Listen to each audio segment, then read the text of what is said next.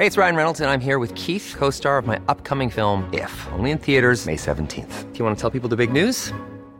All right, I'll do. Sign up now and you'll get unlimited for $15 a month in six months of Paramount Plus Essential Plan on us. Mintmobile.com slash switch.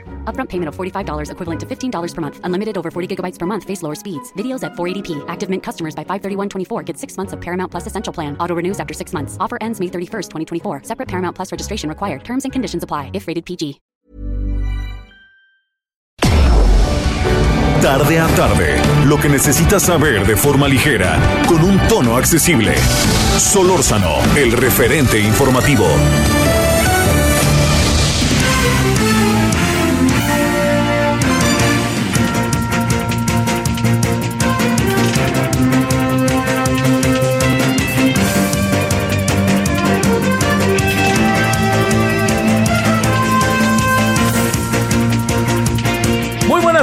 Son ahora las 16 horas en la hora del centro en este viernes 5 de febrero, día de, la promulgación de la Constitución Política de los Estados Unidos Mexicanos en, eh, en 1917. Bueno, yo espero que haya tenido un buen, buen día hasta ahora. Todavía hay muchas cosas pendientes, todavía el viernes trae muchas cosas, entre otras nuestro noticiario que yo espero que nos acompañe.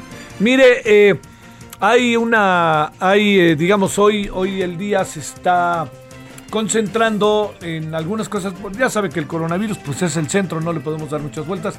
Nada más decirle que yo el día de ayer, eh, hacia la noche, ahí, este, yo estuve en el día tratando.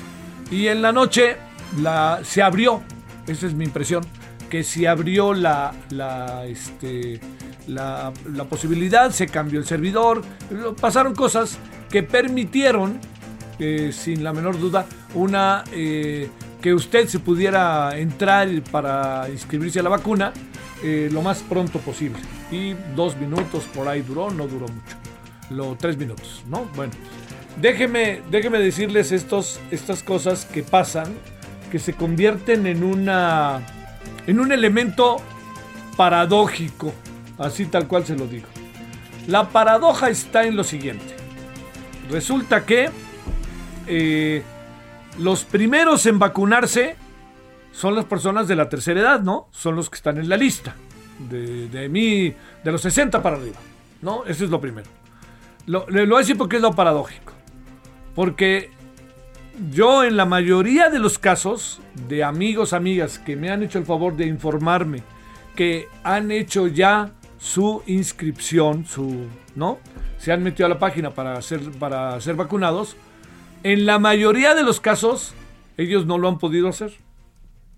Lo han acabado haciendo sus hijos, o lo han acabado haciendo, como fue mi caso, lo han acabado haciendo otras personas, no ellos directamente. Lo paradójico es eso, ¿no? Que te, resulta que, eh, que tenemos ni más ni menos que la posibilidad de vacunarnos, etcétera, y movernos, lo que usted quiera, pero bueno, la tercera edad es la que menos contacto tiene con la con el internet, este y ellos son los que se tienen que meter y si no tiene usted esa capacidad, pues tiene que buscar a alguien, en fin, no, es una paradoja que, que sea así, ¿no? Digamos, este es, es, son de esas cosas paradójicas, ¿no? Que quien menos tiene contacto con el internet, pues son las personas de la tercera edad y les piden que se conecten vía internet, paradoja.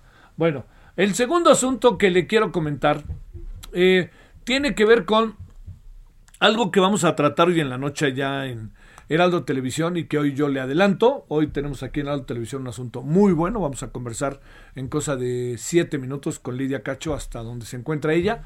Eh, ya hemos platicado con ella, hemos estado ahí en comunicación. Vamos a platicar con ella a ver qué nos dice.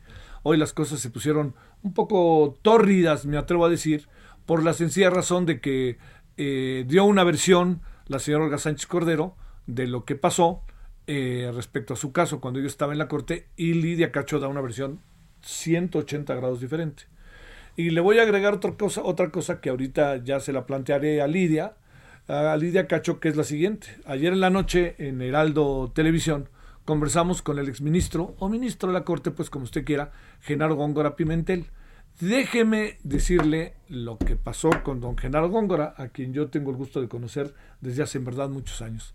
Dice don Genaro que eh, cuando contó toda esta historia y llegó el día de la votación, cuenta que, que un grupo que, que, que, él llegó a sus oídos a través de fuentes dignas de crédito, al rato que le contaré, llegó hasta sus oídos, eh, la, idea de que para votar, para que no se eh, detuviera a Mario Marín, este, para todo eso, el gobernador de Puebla, lo que se había hecho fue llevar a cabo, ojo con eso, digamos que les habían, que el abogado de Mario Marín y personas por ahí habían llevado, así como se lo ando contando, habían llevado eh, habían ofrecido, perdón para que sea yo más preciso, habían ofrecido eh, ni más ni menos que la cantidad de 15 millones de pesos por cada voto a favor de Mario Marín. Que esto es lo que va. ¿A quién se los ofrecieron? Bolas al ministro de la, a los ministros de la Corte. Dice don Genaro Góngora Pimentel, dice, algunos les ofrecieron el doble. Estoy repitiendo lo que él nos dijo anoche ¿eh? en Heraldo Televisión. Ya era sabido, pero lo recordamos ayer. Cuando le pregunté quiénes eran, don Genaro, quiénes eran, don Genaro, los que estaban, los ministros que se habían, eh, los ministros de la corte que habían, eh, quiénes eran, por su nombre y apellido, se quedó callado y ya no dijo, dijo, no me acuerdo. Bueno, no, no, no, no, digo todo esto por una razón porque es evidente que en el caso de Lida Cacho hay una cantidad de prolegómenos y de elementos colaterales y todos todos al final acaban en el mismo punto de reunión, ¿no? En el mismo punto de arranque. El mismo punto de arranque que es todo el uso del poder ante una denuncia muy concreta que había hecho a través de un trabajo de investigación Lidia Cacho, que al final lo que, este, lo que, lo que acabó pasando, lo que acabó siguiendo en todo este proceso, pues fue ni más ni menos que eh, pasar años y años y años en medio de la impunidad. ¿Se acaba la impunidad con la detención de Mario Marín? No lo sabemos. O sea, sí caminamos con rumbo a lo que se presume una solución, tan así que no lo han dejado salir de la cárcel, a pesar de que ha, este, ha argumentado que tiene eh, problemas este, de salud y que puede contagiarse de COVID ahí adentro, etcétera. Pero por lo pronto yo le digo, eso que, hemos mencionado, eso que está ahí entre nosotros, de eso que, eh, de lo que estamos hablando, eh, pues yo le diría que la situación en, el, en el campo, de lo que corresponde al caso de Mario Marín, su detención adquiere un, le, da un giro muy interesante, muy de uno quisiera pensar, con rumbo a la justicia por parte de el, por parte del señor, este, por parte de la, justicia hacia la señora Lidia Cacho. Bueno, ese es asunto ahorita, de un momentito, vamos a platicar con ella, no se nos vaya. Y el último asunto que quisiera tocar es eh, es muy paradójico también cómo eh, el fútbol americano tiene tanta, tanta audiencia en México. La tiene, yo creo que la tiene desde siempre. Eh, yo recuerdo allá en Ciudad de los Deportes, por ahí del año 67, por ahí haber visto un partido de la NFL. No lo recuerdo muy, muy, muy acabado. Eh, creo que fue en, es en el Estadio Azul o en el Estadio Azulgrana. Yo siempre lo conocí como el Estadio de la Ciudad de los Deportes ahí junto a la Plaza México. Recuerdo que fue un partido, no sé si fueron las Águilas de Filadelfia, alguien seguramente entre el público ha de saberlo, y me acuerdo que me impresionó muchísimo. Debo decirle, perdóneme que lo siga en primera persona, con todos mis amigos de la cuadra, éramos muy de fútbol americano. Entonces nos íbamos todos los sábados al Estadio de la Ciudad de los Deportes a ver a la UNAM, todavía no, estaba dividida la UNAM en equipos, al Politécnico no estaba dividido, al TEC de Monterrey, que traía una buena cantidad de jugadores este, estadounidenses, a Chapingo eh, y a otros equipos. Entonces eran torneos, eran la Liga Mayor y era, por momentos llegaba a ser muy bueno. La hegemonía mayor en ese tiempo la tenía la UNAM. Llegó el TEC con muchos extranjeros y empezó a ganar, pero luego volvió este, cuando le cerraron la llave al TEC de, becados, volvió otra vez este, la hegemonía de, la UNAM y del Poli en ese orden. Ahora estamos bajo un poco la hegemonía del TEC. Bueno, estamos divididos ¿no? en dos ligas, pero estamos yo creo que bajo la hegemonía del Politécnico, porque tan es así que el Politécnico es este campeón ahorita, ¿no? Este, tanto han sido las águilas blancas como los burros blancos. Este, los, burros, eh, los burros. Bueno, todo esto se lo cuento porque yo sí le quiero decir que hay generacionalmente, esto no lo pierde usted de vista, hay una afición al fútbol americano. O sea, los mexicanos vemos fútbol americano desde hace mucho, mucho tiempo. Y lo vemos con nuestros equipos, que en, digamos, muchas veces uno sabe que lo que les falta es físico, pero ni técnica ni capacidad les sobran. Son realmente buenos son, créame, ¿eh? yo lo he podido ver y he hablado con gente que le sabe y gente que está ahí. Buenos amigos han jugado incluso con en Liga Mayor, con las águilas, con las, eh, con las eh, águilas aztecas, ¿cómo se llama? Bueno, guerreros aztecas, con la, este, con cóndores, con águilas blancas, con águilas reales también. Había de todo, ¿no? Este, jugaban ahí y eran realmente buenos. Pero hoy en México, a diferencia de lo que mucha gente piensa, se juega un fútbol americano realmente bueno. Falta físico, falta promoción, faltan muchas cosas. Pero es, digamos, créame, uno verdaderamente goza viendo el fútbol americano de Liga Mayor en México, incluso el de intermedio. Todo esto se lo cuento para decirle que esto que ha llamado tanto la atención del juego del domingo, del Super Bowl de los eh, jefes de Kansas City y los Bucaneros de Tampa, es también, forma parte de eso en México, forma parte de una, de generaciones y generaciones que han estado precisamente ahí en el, en, sistemáticamente, sistemáticamente viendo fútbol americano. Oiga, ¿qué es el imperio que nos domina con el fútbol americano? Pues quizá, pero este es un deporte que yo sí le quiero decir que tiene una gran eh, tiene un, una, un, está muy acendrado entre la gente, entre hombres y mujeres, ¿eh? No, no es tanto como un tiempo llegó a ser el fútbol que era solo de hombres. Hoy el, el, gran futuro del fútbol, acuérdese usted de mí, va a acabar estando entre las mujeres, porque hay mucho que descubrir por hacer. Y si el fútbol no se renueva entre los hombres, no hay nuevas variantes, va a ser muy difícil que se conserve con tanto gusto al mediano plazo. Usted lo va a ver. Donde hay todo por descubrir padrísimo es este con las mujeres. El otro día que hablábamos con Mónica Vergara, que padrísima esta chava, la entrenadora de la selección mayor de fútbol de México, amiguísima de la campeona del mundo, de la entrenadora campeona del mundo de la selección de Estados Unidos. Dice la seleccionada de Estados Unidos que es una de sus mejores amigas y una de sus mejores alumnas, por decirlo de alguna manera. Bueno, todo eso lo que le quiero decir al final es que tiene lógica que el domingo esté echada la casa por la ventana con todo y el guacamole y los aguacates, eso en Estados Unidos y con nosotros que estemos viendo el juego. Que a quién le voy, a los vaqueros de Dallas, ya lo confesé, ni hablar, así me pasa. Pero que a quién le voy el domingo, yo le voy a los jefes de Kansas City, el, el, el Mahomes me cae muy bien y creo que con lo que yo sé de fútbol americano, por ahí va a estar el próximo campeón de nuevo, el bicampeón del Super Bowl.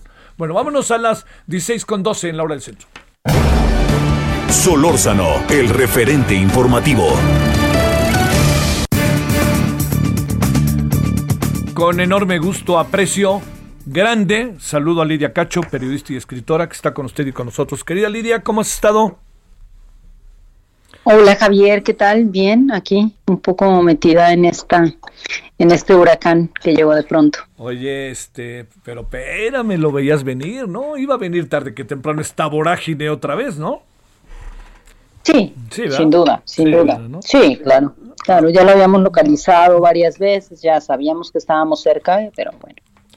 Oye, ¿cómo has estado? Ahí Bien, con muchísimo trabajo, cuidándome, este, entre nada, nada diferente a la gran mayoría de la población mundial con todo este tema de la pandemia, pero bien, ¿Sí? aquí sigo viva y escribiendo, así que mira. Mira, eso, eso para echarlo por delante. Oye, eh, déjame decirte, este, a ver, como para que dividamos en varias, como en tres, cuatro variables la conversación. Lo primero es, eh, yo decía al inicio de la emisión, en algún sentido se podría hacer justicia, pero no se ha hecho. A ver, ¿qué faltaría para que hubiera justicia en el caso de secuestro, en el caso de violencia en contra de Lidia Cacho? Bueno, me parece que hablar, es necesario hablar de justicia integral, ¿no? De, em, es decir, no es, no se trata solamente de que uno o varios de los sujetos implicados en, en este caso en mi tortura eh, sean sentenciados o detenidos, ¿no? Se necesita desarticular las redes de tortura para que eh, podamos comprobar la no repetición, ¿no? Es decir, que no le vuelvan a hacer a nadie lo mismo que ningún otro gobernador, alcalde, senador, presidente, hombre de poder se atreva siquiera a pensar que podría utilizar al aparato de justicia en México como un instrumento de venganza para proteger a las redes de delincuencia organizada en México. Entonces, la no repetición es una parte importantísima de la justicia. Y tendemos a olvidarlo porque porque pues estamos acostumbrados a celebrar como los mínimos, ¿no? Sí. Oye, este... Ese sería evidentemente como el paso uno, ¿no? ¿Qué tan importante es el personaje detenido? A ver, Mario Marín es el exgobernador constitucional de un estado de la República Puebla em, y su detención por tortura y por eh, la protección, por haber permitido la protección y avalado y, fortalecido la protección en red de trata de niñas y niños de explotación sexual comercial es, es importantísima, ¿no? Es decir, eh, tiene que ver con que eh, con poder hacer historia para que los gobernadores sepan que eso es inaceptable para la sociedad y para la justicia mexicana. Entonces, Mario Marín no solamente tenía un gran poder, sino todavía hace muy poco estaba haciendo todo lo que estaba en sus manos para eh, lanzarse como precandidato a la presidencia de la República Mexicana. Cuando vio que eso era imposible, recordarás que todavía hace un par de años intentó lanzarse por el PRI como candidato al Senado de la República o alguna diputación. Lo que estaba buscando desesperadamente era mantenerse dentro del, del um, engranaje de la impunidad nacional que es el poder legislativo. Y, y, no lo logró. Entonces el hecho de que haya sido detenido en las condiciones en las que estaba, oculto en esta casucha de Acapulco, sin recursos, sin dinero, sin estos millones que tiene en Andorra o que tiene en en Suiza, me parece que es histórico y es importante, ¿no? Tienen que saber todos ellos, todos los gobernantes, que para la sociedad mexicana es inaceptable que utilicen el sistema al sistema judicial y al, y al poder en general para cometer delitos contra la niñez, contra los hombres o las mujeres del país. ¿no? Oye, este, eh, te decía que Ayer, en, todo este proceso, cuando ya se echó a andar la posibilidad de abrir el caso, de que tú fuiste a los tribunales, que denunciaste eh, la detención de, de, este, de Curi, acabó siendo una parte importante en el asunto. Por supuesto. Eh, hace 15 años eh, que logramos con mi investigación periodística, con los valientes testimonios de las niñas y niños de los que hemos hablado muchas veces en tus programas, eh, logramos que se detuviera Curi cuando se dio a la fuga em, y, se escondió en los Estados Unidos. Em, nosotras sabíamos que iba a ser una batalla de largo aliento. y que tenía un costo enorme y ese costo pues lo pagamos en alguna medida las víctimas a quienes protegimos y, en gran medida yo y, mi familia, por supuesto, que ha resistido todos los embates y las amenazas y, y ahora también el exilio, ¿no? el costo que tiene en muchos, en muchos aspectos, no solamente el, el um, digamos, el más concreto y directo que es tener que salir de tu país, sino además eh, las amenazas, el costo emocional, psicológico, a la salud, etcétera. ¿no? Entonces, Eh, pues cuando Zúcar Curi es detenido y logramos eh, ir contra el sistema de corrupción e impunidad de todos estos que ahora estamos deteniendo, eh, sabíamos que, que lo que queríamos era sentar un precedente judicial. A mí, te recordarás, lo platicamos muchas veces, Javier, la gente me decía, estás loca, ya te por vencida, te volviste famosa, no sigas adelante, no vas a lograrlo. Y logramos que le dieran 112 años de cárcel. Ahora está en la cárcel de Cancún como vecino de Mario Marín y me parece que es una ironía brutal. ¿no? Sí, eso tuiteabas hoy, me parece además muy ocurrente, paradójicamente. Oye, eh, a ver, hay otros políticos, no solo Mario Marín, que uno tendría, no, que, tendríamos que no perder de vista en función de lo que pasó. ¿Como quiénes? Sí, por supuesto que los hay, ¿no? Tenemos a, Emilio Gamboa, ¿no? que está ahí, todavía tiene una deuda con el país, bueno, tiene muchas deudas con el país, eh, pero en este caso en particular tiene una deuda enorme, ¿no? Hay, hay, todo, hay una llamada telefónica que algunas personas han olvidado, les recomiendo quienes quieran recordarlo que se metan en, en YouTube y la encuentren. Es una llamada entre Emilio Gamboa Patrón y Kamen Nasif, el hoy prófugo perseguido por Interpol, que está en Líbano. Y, y él está agradeciendo el dinero para las campañas. La, eh, Emilio Gamboa le dice que va a pasar una ley en el Senado para, para la ley de juegos, para los casinos de Camil, y Camil dice que se espere que no lo haga. En fin, entonces ahí, ahí nos demuestra cómo opera este sistema circular de eh, los empresarios corruptos vinculados con la delincuencia organizada, con el blanqueo de capitales o lavado de dinero, y luego con la trata de niñas y otros delitos y la trata de personas para las maquiladoras, ¿no? Y cómo ellos pagan candidaturas para gobernadores, para Fidel Herrera en Veracruz, eh, Luego sus vínculos también directos con Miguel Ángel Junior Linares, a quien también nos gustaría ver en la cárcel eventualmente con toda la evidencia que hemos aportado las autoridades a lo largo de los años.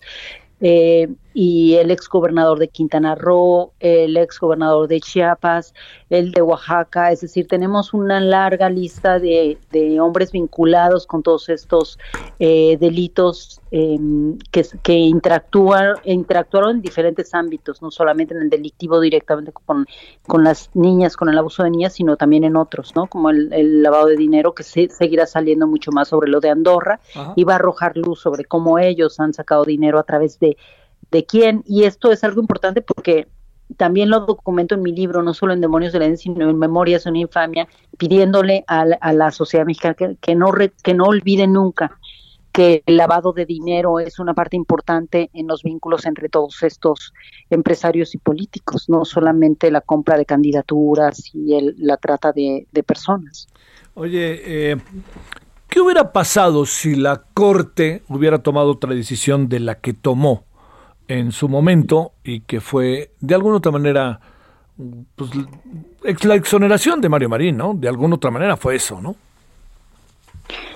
Definitivamente fue la exoneración de Mario Marín. Lo que pretendíamos con, con el caso que propusimos a la Corte de la investigación eh, y el ministro Silva Mesa lo dejó clarísimo, era, eh, entre otras cosas, además de, reconocer que fui, había sido torturada, por eh, órdenes del gobernador Marín y que en colusión con otro con una larga lista de 17 servidores públicos y eh, vinculados con Kamil Nasif, eh, hubiera Mario Marín hace 13 años ido a juicio político con toda la evidencia que tenemos ahora y que teníamos entonces, lo hubiéramos podido juzgar y se lo hubiera sentenciado. Es decir, yo no hubiera tenido que pasar 13 años huyendo de ellos, eh, recibiendo amenazas, sicarios en mi casa y todo lo que me han hecho, que son ellos los que lo han hecho. Eh, sí, eh, la el único voto que nos faltaba, que era el que parecía el indicado, el de la, la entonces jueza ministra de la Suprema Corte, Olga Sánchez Cordero, que eh, abanderaba los derechos de la mujer y de la niñez, y, que nos dio el revés, ¿no? Porque los otros ministros ya sabíamos, y la ministra Margarita, sabíamos que ellos estaban con el PAN, con Fox, con el presidente, ¿sabes? Estaba clarísimo que ahí no íbamos a ganar la batalla.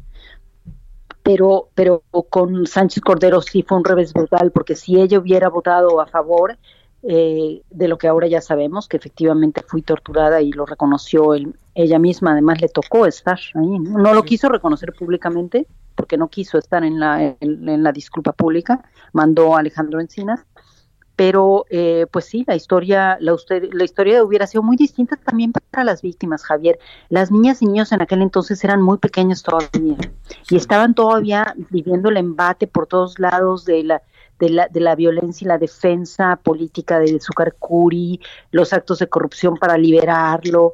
Y si hubiéramos ganado en ese momento, las víctimas hubieran sentido un gran, gran alivio y se hubieran sentido respaldadas por el Estado mexicano, ¿no? Entonces, por eso digo y diré hasta el día que me muera que Olga Sánchez Cordero traicionó la causa de las mujeres y las niñas. No es cosa menor, no traicionó a mí, a Lidia Cacho, traicionó una causa de país. Oye, ¿tú crees que nos pudieras esperar tantito porque tenemos que ir a un corte y me lo van a dar, quiera o no quiera, y podamos seguir conversando? Por supuesto que sí. Te mando un abrazo, Lidia. Ahorita nos vemos. Gracias. Gracias. Bueno, vámonos eh, a, la pausa. Estamos conversando con Lidia Cacho. ¿Qué temas vienen con Lidia para que usted vaya este, viendo? Se, la información que tiene, que al donde alcance ella, ¿se les dio dinero o no a los ministros de la Corte por parte de gente de Mario Marín para que votaran a favor de Mario Marín en aquel momento o no? Ayer el ministro Góngora Pimentel claramente nos dijo 15 millones y hubo quien dijo denme el doble. Y le dije, ¿se lo dieron? Y él dijo, hasta donde se se lo dieron. Bueno, vamos a la pausa. Este, Lidia nos hace el favor de esperarnos y vamos a seguir con ella.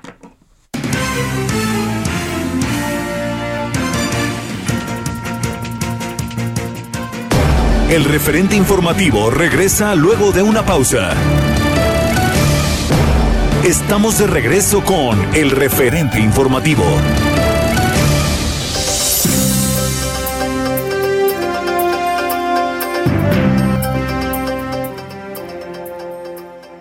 ¿Cómo están amigos del referente informativo? Muy buenas tardes, ya terminando la semana.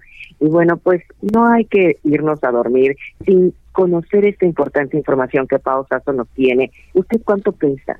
¿Se siente elevadito de kilos? Hay solución. Todo de esta vida tiene solución. Así es que, Pau, te escuchamos atentos con esta ¿Es dieta o de qué se trata? Ay, mi Moni, la pregunta aquí para todos es, ¿usted quiere decirle bye bye a esos kilos que tiene de más? Yo creo que todo el mundo en este momento dice, sí, yo, yo, ¿cómo le hago? Pues les quiero contar que les traigo la respuesta, la solución a esto, porque pues llegó a México un, un tratamiento para que usted esté al 100%. Así que marca en este momento al 800 23 mil para que yo le pueda mandar esta dieta ganadora para que usted pierda entre 3 y 5 kilos en un solo mes, sin sacrificio y si poner en riesgo tu salud, mi Moni, porque está comprobado que esta pandemia nos aumentó hasta de 5 a 7 kilitos. Todos ahorita andamos un poquito más chovizones, pero no se preocupe porque lo puede bajar marcando al 800 2306 mil, porque si marca en este momento, Moni, se los voy a regalar. Escuchó muy bien, se va gratis en este mes de febrero del amor y la amistad para que seduzca a su pareja. Así que llame 800 2306 mil porque le vamos a mandar este método que está comprobado para perder peso. Son 30 días que usted va a perder entre 3 y 5 kilos sin sacrificios, sin poner en riesgo su salud.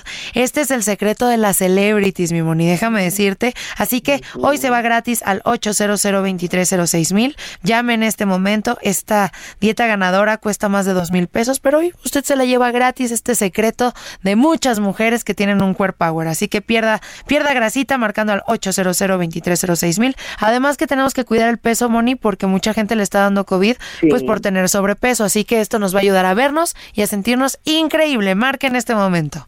Muy bien, pues a marcar, queridos amigos y amigas, ya escucharon a pausa. Gracias. Gracias a ti, mi Moni. Continuamos. Solórzano, el referente informativo.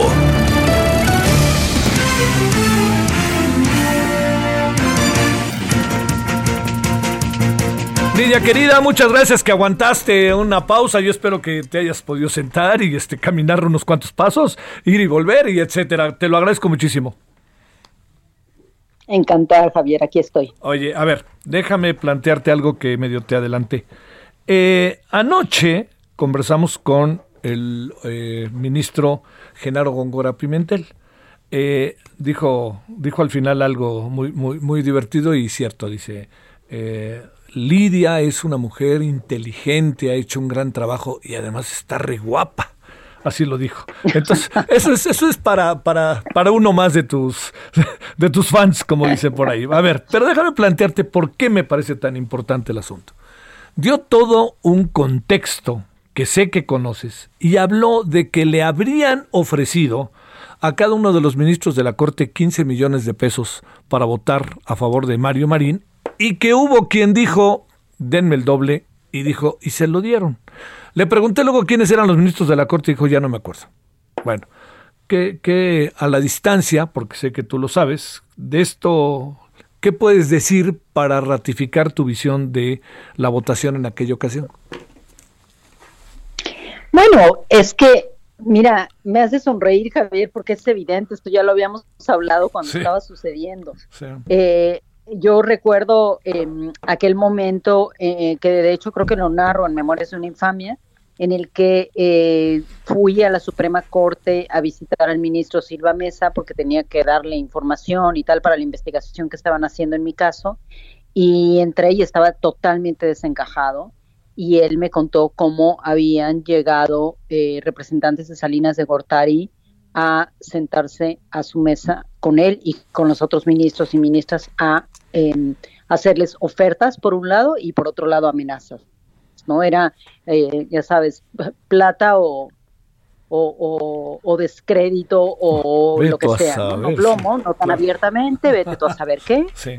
Eh, pero sí era clarísimo y, él se levantó y me dijo, yo no sé usted cómo puede vivir, ha vivido todos sus tantos años de su vida, no toda su vida, pero buena parte de su vida con amenazas de esta naturaleza. Es que es increíble que se atrevan a hacer esto que están haciendo con nosotros en su caso. Esto nos muestra la magnitud de los intereses que está tocando sus investigaciones.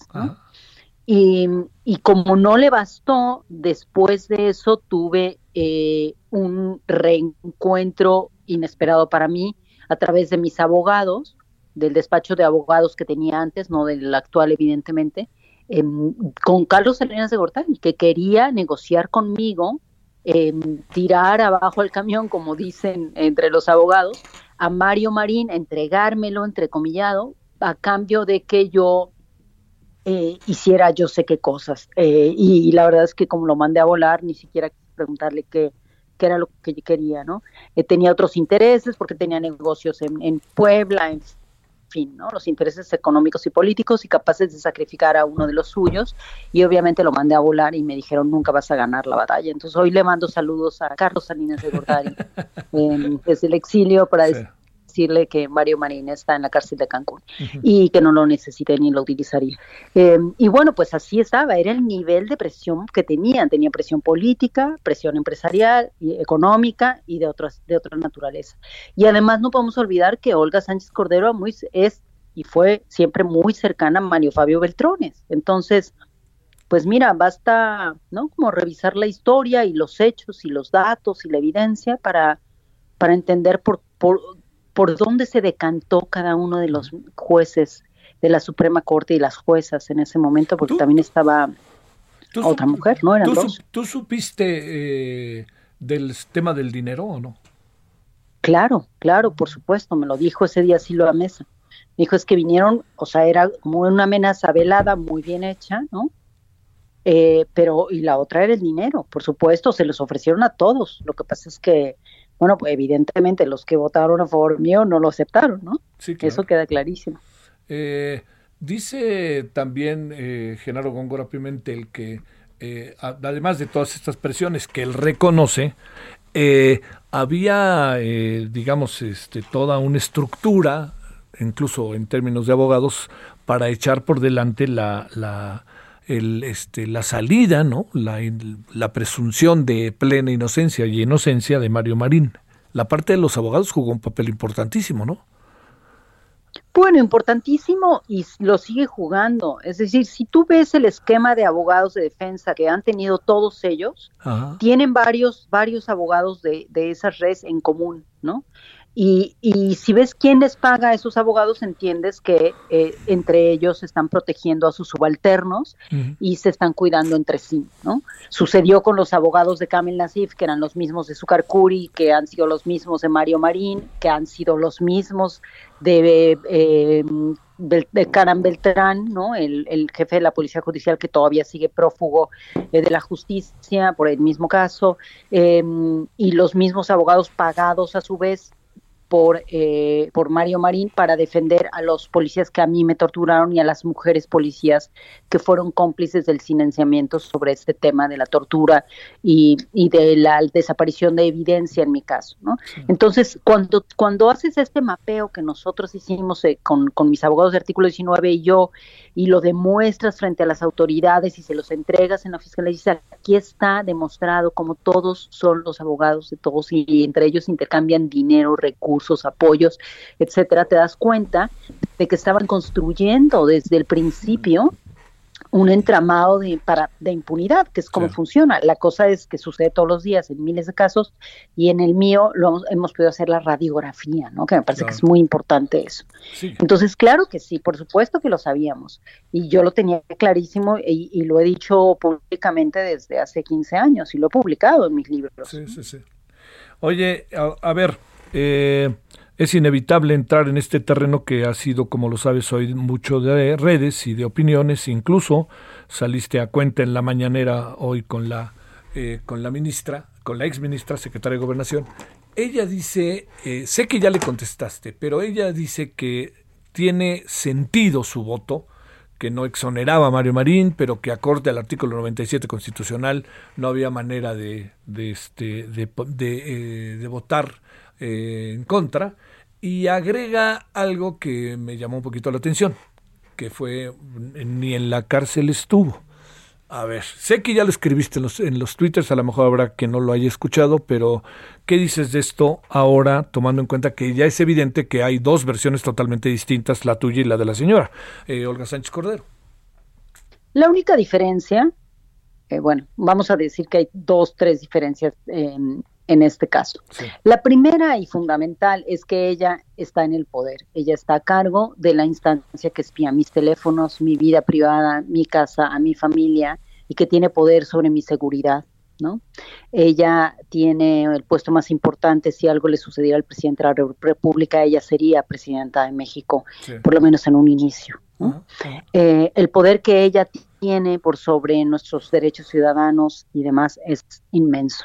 Que una persona con ese poder encargada de la Secretaría de Gobernación se atreva a pararse frente al micrófono en la mañanera a decir una aberración jurídica como es que Lidia Cacho debió haberse amparado frente a, lo que determinó la Corte, es que es decirnos que somos estúpidas y que no entendemos de leyes.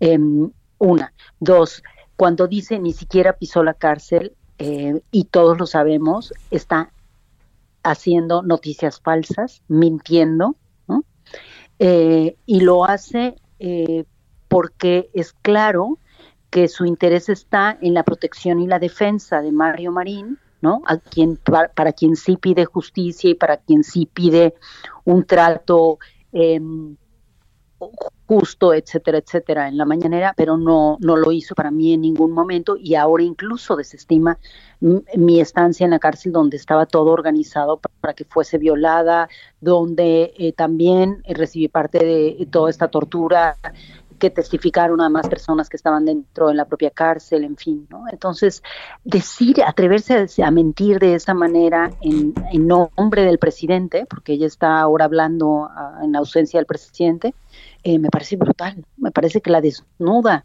por completo. Eh, el inconsciente hace esas travesuras con las personas, ¿no?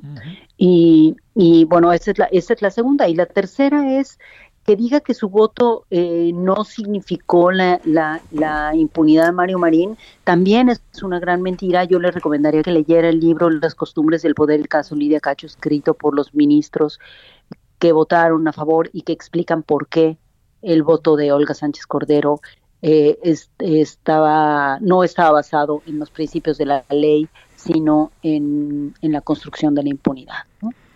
Eh, ¿Qué, viene ahora, Lidia? Es evidente que aquí estamos ante un asunto importante, porque además también quisiera pensar que se muestra una voluntad de parte de la Fiscalía o, o cómo lo encuentras, o para decirlo claro, ¿eh? ya no les quedaba de otra que ir tras ello, porque en la medida en que pasaba el tiempo quedaban más en evidencia a ellos que nadie más, ¿no? Javier, siempre hemos hablado en tu programa eh, sobre un tema que es fundamental reconocer, que es dentro de todas las instancias del Estado, de todas absolutamente, hay personas éticas, respetuosas, responsables, que están dando la batalla al interior de estas instituciones, intentando que se, no solamente que se cumpla la ley, sino que se hagan las cosas de manera clara, transparente. Y este gobierno no es la excepción, es decir, sí hay personas dignas, eh, legales, que están ahí dando una gran batalla y dentro de la fiscalía, no en los altos mandos de la fiscalía evidentemente, pero en, los mandos intermedios hay personas que sí dieron la batalla, que sí le están dando y que nos lo han dicho todo el tiempo a mis abogados y a mí. Es decir, nos dicen es que damos un paso y alguien nos traiciona y filtran esto y ¿no? Entonces, bueno, e, efectivamente nosotros hemos dado toda la información eh, consistentemente a la fiscalía cada vez que alguien nos avisa, porque a mí mucha gente me escribía, es que Mario María está en tal lado, y después descubrimos que era cierto, ¿eh? Ojo, que mucha gente que me dio información después descubrimos que era cierto porque el propio fiscal me decía es que sí estaba ahí, pero lo estaban protegiendo tal grupo criminal y logró escaparse antes de que pudiéramos detenerlo, ¿no?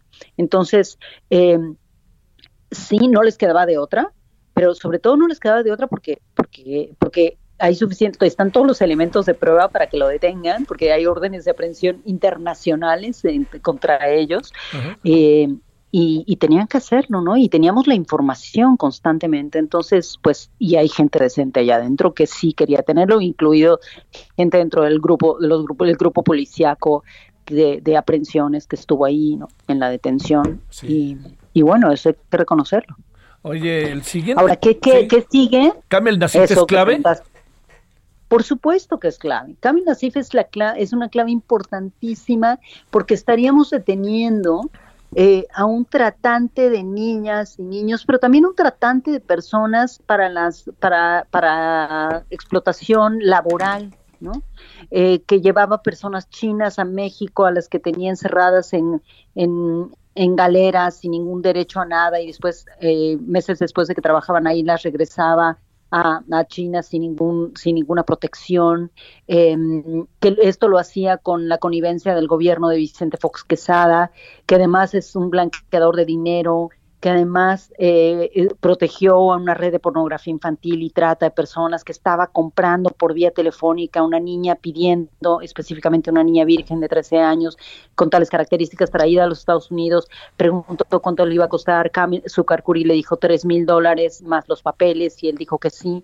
En fin, estaríamos deteniendo a alguien que además ha comprado gobernadores, que ha construido alcaldías con su dinero, que ha comprado senadores. Eh, es la clave de todo. Con él descubrimos cómo se puede abrir por la mitad de ese iceberg para saber qué contiene y por qué se sostiene flotando eh, y construyendo la impunidad en México. ¿no? Lidia, este, pues bueno, aquí estaremos, como lo sabes, eh, sin bajar la guardia en función de todo lo que pase y sobre todo, pues, hay, eh, digamos, sé, sé que esto no, no para, pero sé que sin duda este, digamos, si fuera una, una carrera, llegaste a una, a una de las metas intermedias quizás más, más destacadas, ¿no? Pero todavía faltan, faltan algunas. Yo te, te mando un gran, gran abrazo, Lidia, y mi saludo, como siempre, y mi cercanía. Muchas gracias, Javier. Muchas gracias. Bueno, hasta luego, Lidia. Buenas tardes. hasta luego. Hasta luego. Bueno, Lidia Cacho, no sé qué piensa usted. ¿Se dio cuenta todo lo que nos dijo? Eh, ¿Pudo usted apreciar todo lo que nos dijo? ¿Pudo darle el justo medio de todo lo que nos dijo? Yo le plantearía, eh, entiendo que podría pensarse, este, podría pensarse muchas cosas respecto a hechos que fueron del pasado, ¿no? Yo le voy a decir algo, ¿eh? Lo que a su servidor le está diciendo Lidia Cacho y a usted, yo escuché de Lidia Cacho en su momento en su momento, cuando pasaban las cosas todo ello. O sea, no es que ahora ande haciendo una especie de historia de lo que fue, no, no, así como se lo cuento. Lo que es, lo que pasó es lo que nos está contando, lo que nos ha contado Lidia Cacho y lo que vivió. Verdaderamente difícil. Fíjese, ¿no? La corte metida en todo esto, personajes de la política de alto nivel, trata de personas, delincuencia organizada, cárteles, todo eso en un solo caso de una mujer que lo que hizo fue denunciarlo. No, no, yo recuerdo, eh, se lo digo, le hubo un momento en el juzgado con Kamel Nasif en donde dijo, ella ni es periodista, le dijeron. No se va a olvidar.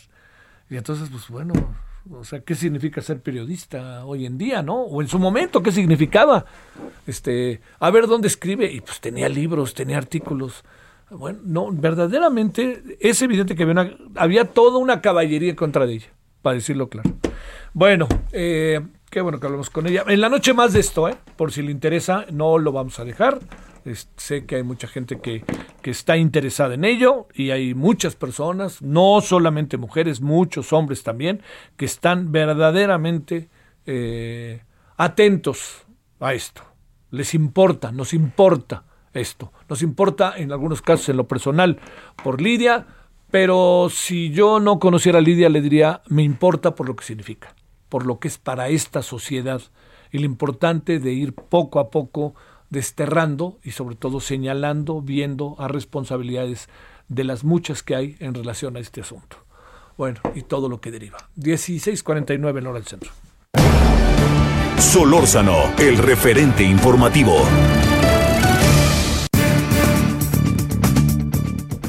Bueno, este, vamos de un asunto terrible a otro asunto terrible. Le quiero agradecer como con enorme gusto, tenía tiempo de no tener la oportunidad de conversar con él, a Julio César Márquez, papá de víctima de, las, de la guardería ABC. Querido Julio César, ¿cómo has estado? Buenas tardes. Mi querido Javier, te agradezco muchísimo, como siempre, el espacio y la verdad la oportunidad de saludarte. Oye, bueno, la oportunidad es mía, la verdad. Oye, Julio César, primero, ¿cómo están en casa? ¿Cómo van?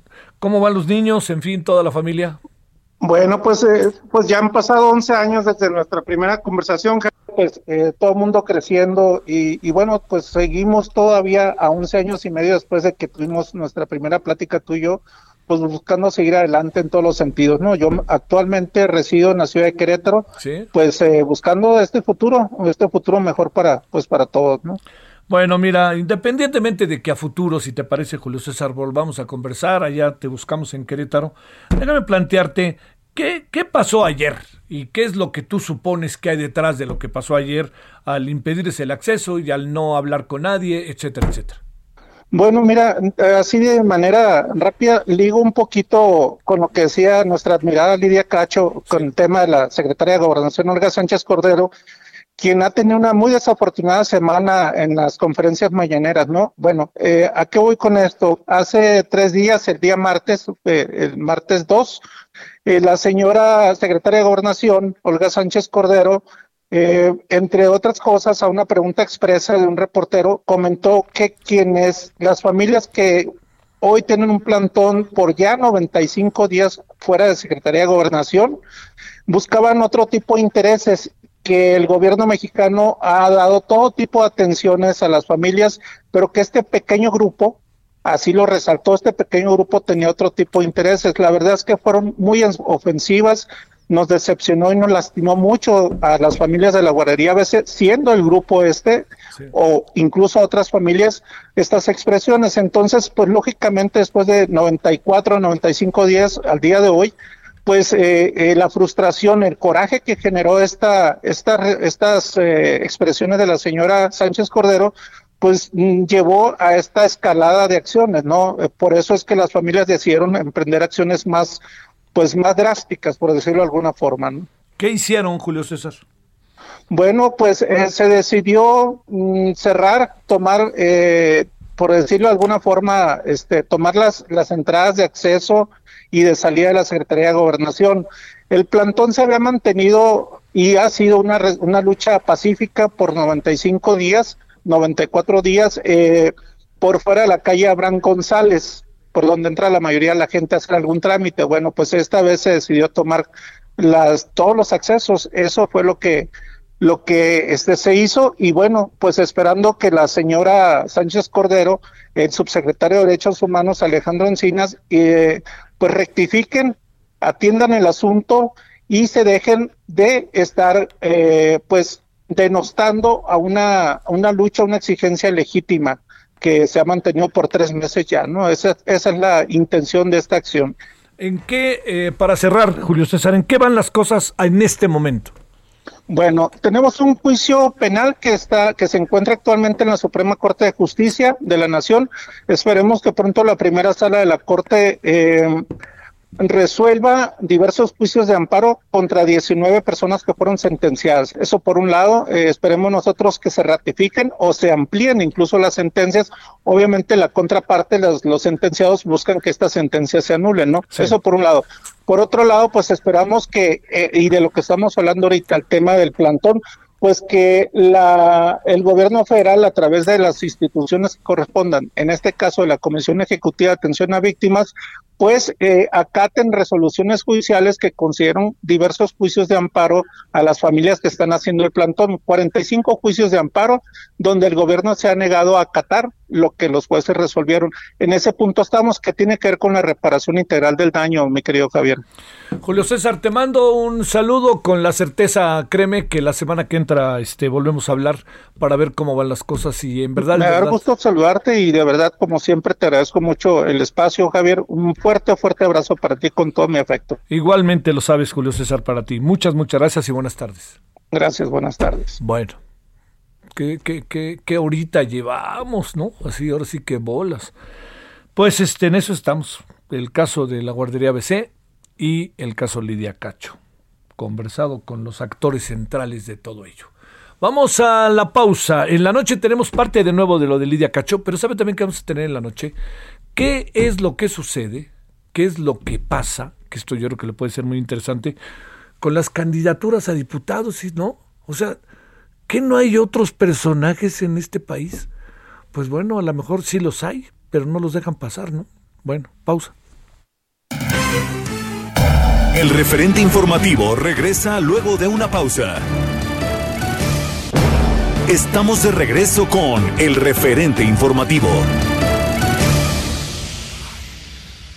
Pack my bags last night, free flight.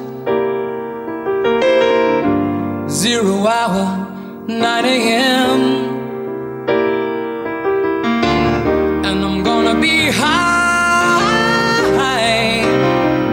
as a kite by then.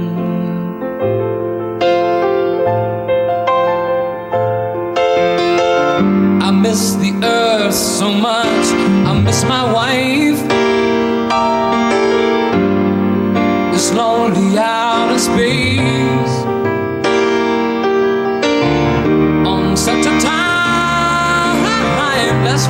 name.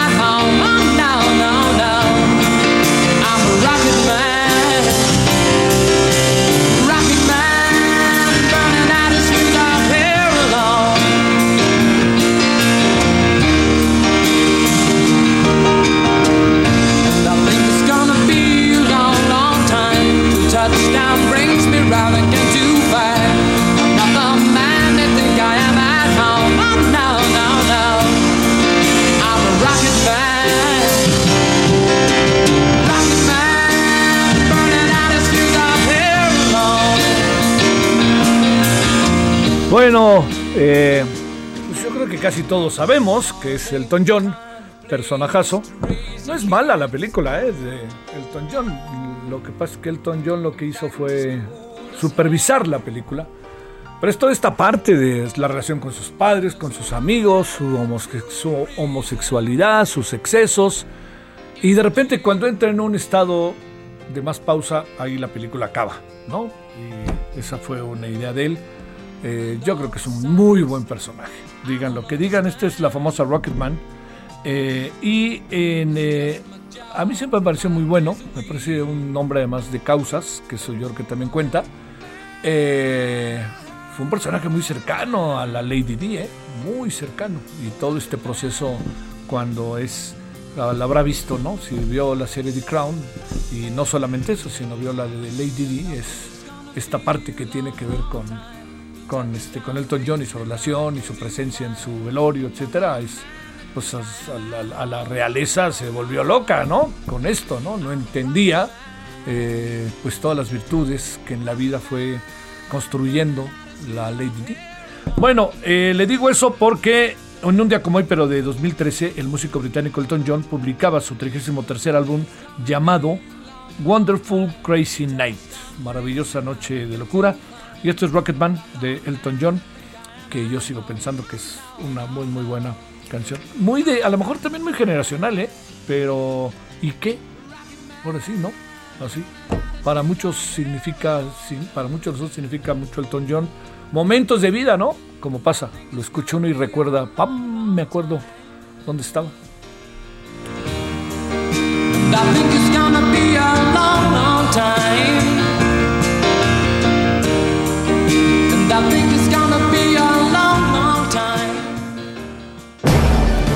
Solórzano, el referente informativo.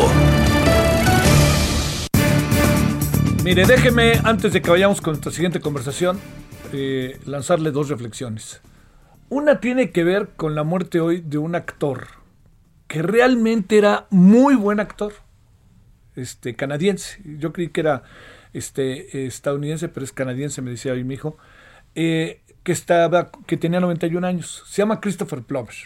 déjeme decirle que quienes conocimos a Christopher Plummer cuando estábamos chicos, pues era el capitán Von Trapp era el esposo de Julie Andrews, de la novicia rebelde. Y eso era, ¿no? Y es un hombre que en esa película pasa de ser un hombre brutalmente severo a convertirse en un pan, ¿no? El cuate. Eh, siempre se pregunta uno, ¿cómo le puede hacer un actor con una actuación que lo ha identificado tanto, que se ha identificado tanta gente, que lo ha visto tanta gente en ese papel, ¿cómo puede dar un paso diferente? Porque cada vez que lo ve uno dice, ah, mira, es el, el Capitán Von Trapp, ¿no? Pues déjame decirle que Christopher Plummer es de esos personajes que así como hizo eso, pasó la página y hizo una cantidad importantísima de películas y además con un reflejo de actuación formidable. Hay una película de Spike Lee buenísima, en que hay un robo a un banco, pero más bien es el robo a, un, a una caja dentro del banco, porque hay pruebas de que ahí hay cosas que tienen que ver con los nazis, con, este, con Denzel Washington. Eh, y él está formidable. Y como esa, muchas otras. Sé que hay mucha gente que lo recuerda en, en El Informante, que es una película debe de debe, tiene que verla. El Informante con Russell Crowe. Él es el de 60 minutos, el del programa. Él, le hace eh, le hace... Eh, Russell Crowe sale como el hombre que es el que informa, Al Pacino sale como el productor de 60 minutos y Christopher Plummer sale como el conductor de 60 minutos. Si, no la ha visto, véale sobre la industria eh, del cigarro. Es verdaderamente película para verse. Bueno, esa era la primera reflexión. Ahí voy, doctor, aguántame tantito. ¿Sabe cuál era la segunda reflexión? De repente uno dice, a ver, ¿cómo, cómo deben de verse las cosas en nuestra sociedad? A ver. 19 personas son asesinadas, calcinadas, migrantes en Camargo, Tamaulipas. Como si no pasara nada, ¿no? Luego, un ministro de la Corte dice que los otros ministros de la Corte recibieron una cantidad de, dinero cercana a los 15 millones y hubo, quien pidió el doble para votar en contra de Lidia Cacho y a favor de Mario Marín. Y no pasa nada. ¿Usted cree que no debiera pasar nada o, o que esperamos que no nos encueramos, no? O sea, es, es verdaderamente delicado, no sé qué piense usted, pero pues a mí sí me a mí sí me, me, altera, ¿no? Y ahorita que escuché a Lidia Cacho digo, pero por Dios, lo, todo lo que derivó a partir de ahí. Bueno, vamos a hacer una cosa. Es presunción. Nadie lo investigó. No sé, yo no tengo elementos para decir que lo recibieron, pero como si nada hubiera pasado. Así, no, no, no, siguieron los ministros. Y anoche que platicábamos con el ministro Genaro, Genaro Góngora Pimentel, ¿no? La cara que ponía cuando yo se lo preguntaba. Decía, no, ay Javier, me decía, ay Javier, bueno, pues, y yo le decía, bueno, a ver, ministro, ¿qué? ¿Les ofrecieron ese dinero? Se los ofrecieron. Y luego, ¿y se los dieron? ¿Mm? Yo no sé. Oiga, me dice, me dice, oye Javier, pero te voy a decir algo más, ¿eh? Hubo quien pidió el doble. ¿Y se lo dieron? Yo no sé. Pero si simplemente haber dicho, hubo quien pidió el doble, bueno. Ahora sí, este, volvamos a otros asuntos que están igual de bravos en nuestro país y en nuestra ciudad y que tienen que ver con coronavirus. 17 con 8 en la hora del centro. Solórzano, el referente informativo. Bueno, le agradezco al doctor Mauricio Rodríguez, vocero de la Comisión de Atención a COVID-19 de la UNAM. ¿Cómo has estado, doctor? Hola Javier, ¿cómo estás? Muy buenas tardes, saludos al auditorio. ¿Cómo van las cosas en tu entorno y en la UNAM respecto al coronavirus, doctor? Pues ahí vamos monitoreando, avanzando, eh, seguimos trabajando en diversos frentes, avanzan los proyectos de vacunas, las clínicas de diagnóstico, todo el todo el mundo sigue en pie. Empezando por ti, ¿no? Porque a ti te hace el marcaje personal, ¿no? sí, no, no, no, pero pues qué bueno poder, ahora sí que qué bueno poder ayudar, ¿no? No, pues sí, sí. Oye, a ver, este, las cosas siguen igual de graves, ¿verdad? Sí, aunque digamos como que se asoma ciertas ciertos indicadores de que podría comenzar a estarse estabilizando más o menos. Este, hay que hay que seguir muy pendientes. Lo que sí es que hubo muchísima actividad de la epidemia en enero, ¿eh? como habíamos dicho. Este, y, y, híjole, por ahí tuvimos las, el fin de semana pasado un puente y luego se nos viene.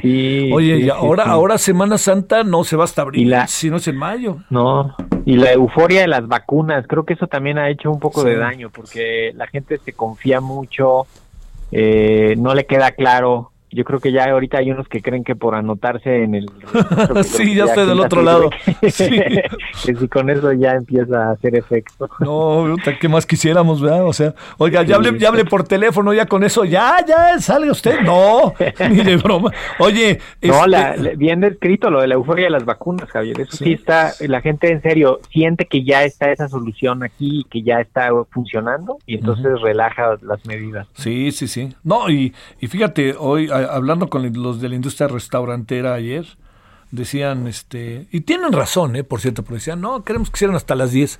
No, pues que les dijo la jefa de gobierno hasta las 8, hasta las 10, y entonces decía uno de ellos, ¿qué puede pasar de 8 a 9 y de 9 a 10 que no pase de 3 a 4, no? Pues no, hombre, no. Uf, no, no, pues quedó, quedó a las 9, eh, por cierto, déjame decirte. Sí, sí, pero fíjate, ahorita estamos viendo otra vez, Javier, creo que esa es una observación buena poco a poco las reaperturas otra vez. Tenemos como una segunda oportunidad. ¿Se acuerdan? En septiembre, a mediados de septiembre, empezaron las reaperturas paulatinas y graduales. En muchos lugares no las supieron hacer bien. Ah. Entonces, tenemos que hacer las reaperturas mucho más ordenadas que la vez pasada. ¿eh? Sí, claro, claro, claro. Oye, a ver, déjame plantearte un asunto.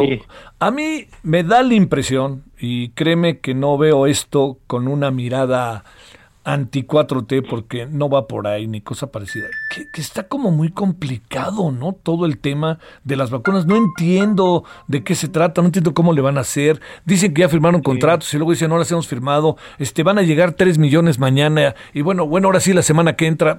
A ver, una, una, reflexión sobre eso. Y, y unos, unos reclamando que por qué compran y otros que por qué no compran, ¿no? Sí, ese es otra. Hay de todo. Este, pero mira, lo de las vacunas está sujeto primero a que a la disponibilidad de las vacunas, ¿eh? Se dice fácil, pero lo que va a marcar el paso en los siguientes meses es la disponibilidad de las vacunas. Eh, primero que estén listas, que funcionen para lo que se piensa y que sirvan, y luego que estén disponibles. Eso es lo que va a ir marcando el paso, porque ahorita Pfizer dice yo puedo con tantas, este, pero al rato dice no, ya no. Eh, Gamaleya dice aquí anotamos 24 millones, pero sabes que no voy a alcanzar a producir todas las que te dije. Entonces, eh, la disponibilidad va a ser el, cuello de botella de, este asunto. Y pues, sí, está, está complicado porque todo el mundo necesita vacunas. O sea, 14, 15 países eh, están acaparando la mayoría de las vacunas. Es, es, un tema de, pues de equidad y de acceso a la protección a nivel mundial, muy interesante. Sí. Este, eh, ¿cuál, para este caso parece que vamos a estar entre la Pfizer y la rusa, ¿verdad? ¿O qué impresión tienes? Eh, no, estamos, eh, o sea, ahorita ya está la Pfizer corriendo, ¿no? Y está la rusa ya a punto de empezar a usarse ya tiene eh, pues todo, parece que ya está todo listo. Sí. Eh, la de AstraZeneca también yo creo que va a llegar primero unos un embarque de la que viene, me parece que de India, que es va, va a ser la que nos toque vía COVAX, que quizá ahorita tocamos un poco de la estrategia de México, que es muy interesante. Y luego comenzará seguramente en abril la producción ya local de la vacuna de, de Astra eh, en el país y entonces eso va a facilitar también la distribución y, y moverla y eso. Oye, también la, la, la, otra locura fue la de los dos primeros días para inscribirse para la vacuna, ¿no? Qué locura, se volvieron locos con el servidor, no entiendo cómo no lo contemplaron, ¿eh? Sí, parecía de principiantes, ¿no? Es como un error de principiantes. Sí, pero déjame decirte que, bueno, yo lo intenté el primer día, el segundo día y menos. Y anoche casi que fue a reír y cantar, ¿eh? Facilísimo, me pude rápidamente inscribir. Sí, Sí, ahorita creo que ya hace rato a mí me, comentaron un par de parientes que ya que no tuvieron, no, o sea, que se metieron y lo hicieron así sí, como sí, sí. Pues ya está, ¿no? Yo sé de mucha gente, será propia de mi generación, mi querido Mauricio, de, de, de, de tercera edad, que todos estamos en la locura, pero sé de mucha gente que con mucha facilidad ya entró y lo hizo todo sí, rápido. y ahorita ya parece que ya lo hicieron, lo hicieron mucho más robusto y, y mejor. Oye, a ver, de repente dice el vocero que como que está este, controlándose algunas cosas. Pero resulta que estas cosas a las que él se refiere, por ejemplo, fallecimientos, tuvimos uno o dos días de 400 y tanto, pero ayer otra vez 1700. ¿Cómo, cómo medir este discurso de repente que resulta tan contradictorio para el ciudadano como, como en este sentido? ¿Cómo, cómo hacerle, pues? Bueno, también, o sea, que no se nos olvide que, o sea, lo, lo, lo, que no es lo mismo la fecha de registro que la fecha de ocurrencia, Javier. Sí, a ver. O sea, estrictamente, el día que más defunciones ha habido fue el 20 de enero, que hubo 1100 defunciones. ¿Sí? Ese es el día más, más feo de la epidemia. El día que más gente ha muerto es ese día. Ningún día ha muerto más gente que ese día. ¿Qué, qué día recuerdan? La... ¿Qué día fue, Mauricio? 20 de enero. 20 de enero. El 20 de enero se murieron alrededor de 1.100 personas. Ese día se murieron. Cuando se registran, eso ya es otra cosa.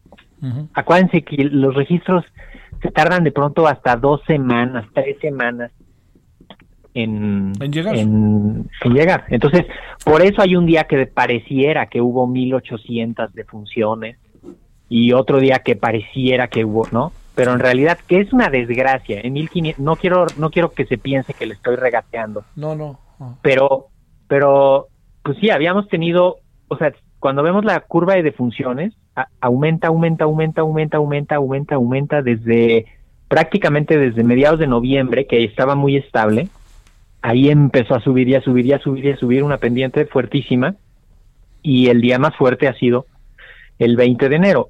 Esto puede cambiar conforme vayan entrando más datos, pero es justamente pues, recordar eso, ¿no? De los datos pues van cambiando, se están generando, se está y hay que ver la fecha en que ocurrieron las cosas y no la fecha en la que se registraron, porque eso nos da otra pues nos da otra mirada no de la de lo que está ocurriendo en la epidemia sí oye de, de entonces perdón ah, nada más sí. redondeando la idea Javier perdón por eso a veces cuando cuando el vocero dice estamos viendo como esta estabilidad pues es porque ellos están volteando como por el espejo retrovisor a ver las últimas claro, tres semanas claro. y eso es lo que se ve en esas tres semanas y la gente que solo está viendo a veces lo que lo que se interpreta en un día, ¿no? Si sacas la resta de lo de la diferencia entre ayer y hoy y ya crees que eso es lo que pasó en la epidemia hoy, pues ahí hay ahí también hay un error que es increíble que lo sigamos que lo sigamos reproduciendo, ¿no? Claro.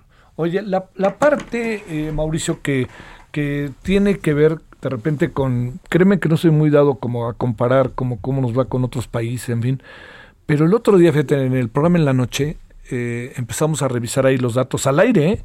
y yo caí en sí. la cuenta de algo, eh, que para mí es muy obvio, ¿no? Pero caí en la cuenta de algo que ese día en particular, eh, después ya cambió, México estaba en tercer lugar a nivel mundial con más personas fallecidas.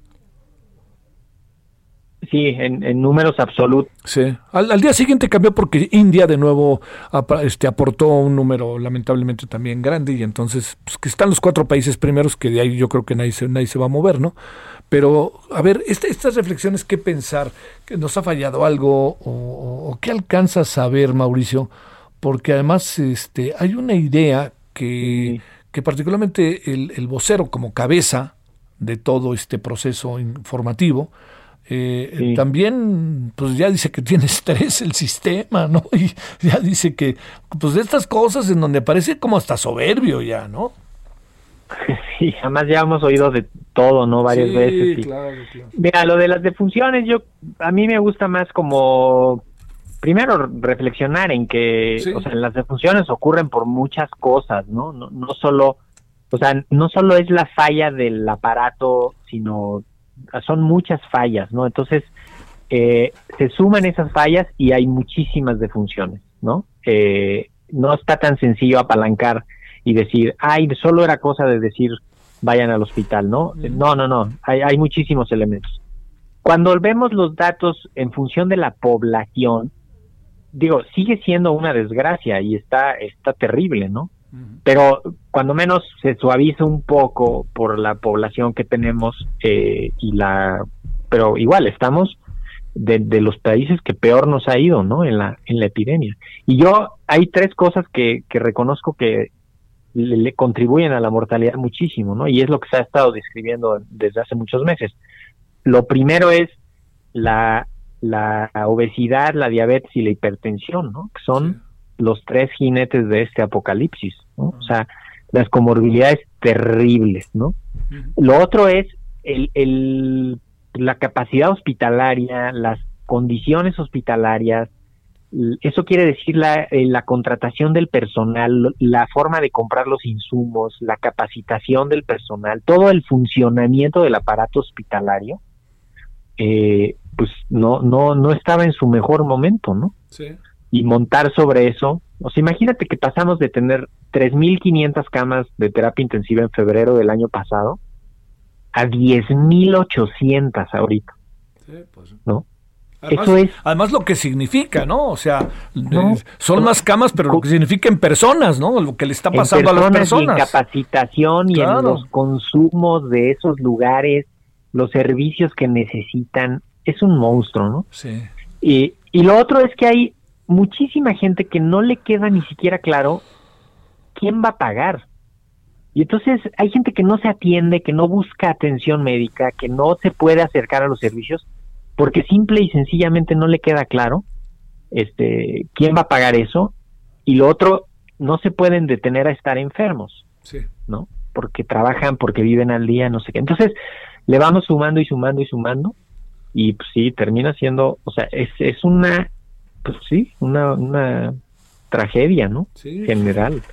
Oye, este, pues te, deberían de poner a ti de vocero. Este, oye, déjame este, decir, no, ni lo ¿Qué Pasó? ¿Qué pasó? No seas así, éramos cuates. mejor invítame, invítame a tu programa de la noche. Todas las veces que quieras, ya lo sabes, ¿no? A ver, déjame plantearte un último asunto, Mauricio. Eh, este, eh, lo hemos platicado, pero déjame volvértelo a plantear. Tenemos ciento sesenta y tantas mil personas fallecidas. Te pregunto, ¿debe de ser el doble o quizás el triple? Eh, bueno, no, no, no hay que preguntarlo así como, como que sea una estimación. Han estado dando los datos de mortalidad en exceso. O sea, la mortalidad en exceso sí anda, en serio, más allá de los 250 mil defunciones del año pasado. O sea, sí, sí andamos por ahí. Son números terribles hay muchísimas muertes que no las alcanza a registrar el aparato, el sistema de salud, y las registra el sistema del Ministerio Público, haz de cuenta, ¿no? a través de, del INEGI, la, el, del asunto poblacional. Y luego se hacen, pues se cotejan las defunciones registradas en salud, las, las defunciones registradas en el, en, el INEGI, y se van sacando los datos de mortalidad en el país. Y cuando tienes más muertes de las que esperabas para el año, se empieza a contabilizarse algo que se llama la mortalidad en exceso. Y andamos, en serio, ¿eh? más allá de 250 mil muertes en exceso del año pasado. Entonces, pero eso no es, eso lo han estado diciendo, lo han estado publicando, lo han estado trabajando. Eso es un trabajo público, eso es, los números están ahí a la vista. y eso le da le da una desgracia, ¿eh? O sea, le da, le da peor, Sí, sí, suena, suena hasta para el ánimo, ¿no? Más allá de la pérdida, para el ánimo, ¿no? Bueno, doctor, pues este, pues que tengas buen fin de semana. ¿Ves el Super Bowl o no? Eh, pues voy a tratar de seguirlo. No llegaron mis 49ers. Oye, si quieres yo te Pero no se junten, Javier. Que, que no se junte la gente para verlo. No, ¿eh? claro, que, lo vean, sí, pocos. Y que si mete un touchdown los jefes, que no piensen que tienen que abrazarse para festejarlo, por favor. No, no, no, que no se junte la gente ahorita de las casas, ¿eh? Entre los brotes intradomiciliarios y, y otra vez que la gente va a empezar a relajar tantito no, no, no podemos darle chance que vuelva, que vuelva a aprender esto. ¿eh? Bueno, yo lo voy a ver y este, mejor ni estoy a quién le voy, pero bueno, pues uno tiene, este, eh, ahorita es como irle a las Chivas, yo le voy a las Chivas, qué horror, y le voy a los Vaqueros de Dallas, imagínate qué horror. Bueno, No. Espero que no te bueno, nadie, nadie es perfecto. Espero que no te deje de caer bien. no, no, no, nadie es perfecto, Javier. Te mando un saludo y buen fin de semana, Mauricio. Un abrazo, estamos en comunicación. En verdad, gracias a ti, ¿eh? Bueno, ahí tiene usted una visión muy atractiva, interesante del vocero de la Comisión de Atención a COVID-19 de la UNAM. ¿no? Fíjese qué importante es este, que, fluya la comunicación, que se digan cosas, que se, se presenten todos los ángulos, tener paciencia con el interlocutor, todo se cuenta. ¿eh? Bueno, vámonos a la pausa. Ya al rato le cuento que vamos a tener hoy en la noche. Entramos a la parte final y este hay muchos asuntos. Hay que hablar de pues de este fin de semana, oiga, por favor, tranquilo, si mete un touchdown el equipo que le va, no se abrace, no, de no ser, cuidado, pausa. El referente informativo regresa luego de una pausa. Estamos de regreso con el referente informativo.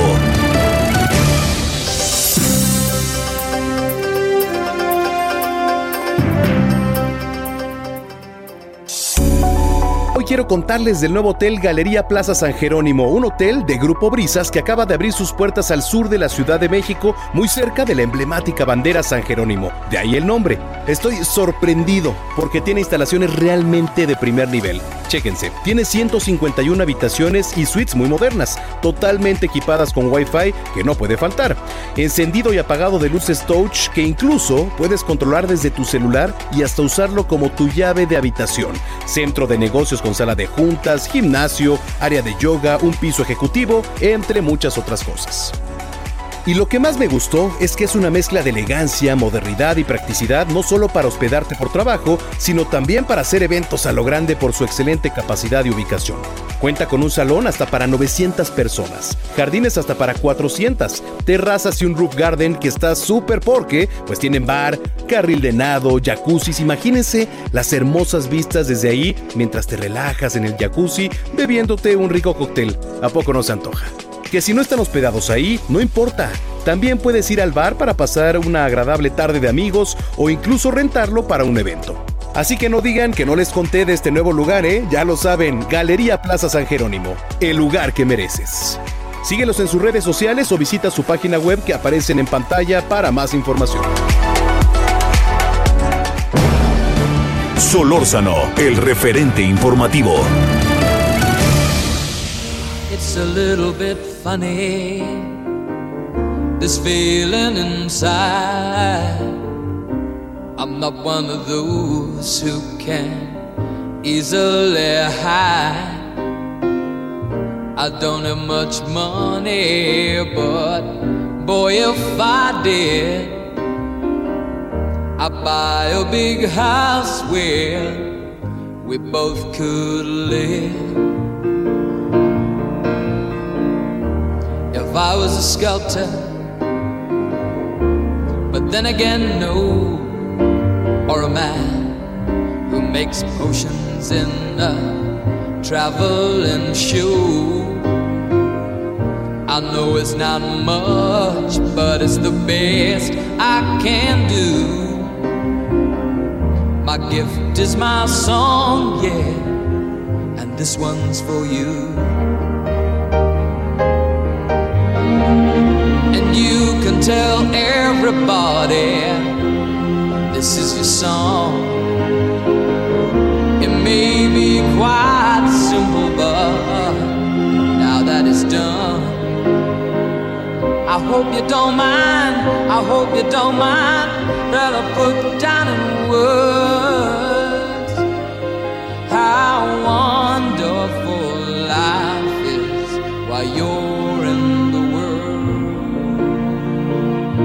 Estamos escuchando hoy a Elton John, porque en un día como hoy, pero del 2016, el músico británico Elton John publicaba su trigésimo tercer álbum. Esto es de antes, ¿no? Se llama esto Your Song, tu canción. Wonderful Crazy Night es el nombre de este eh, álbum de Elton John. Personaje, como le decíamos hoy al inicio. Y bueno, para viernes, ahí lo ponemos. Si fuera viernes sin COVID, pues ya le diría, ya agarre su camino.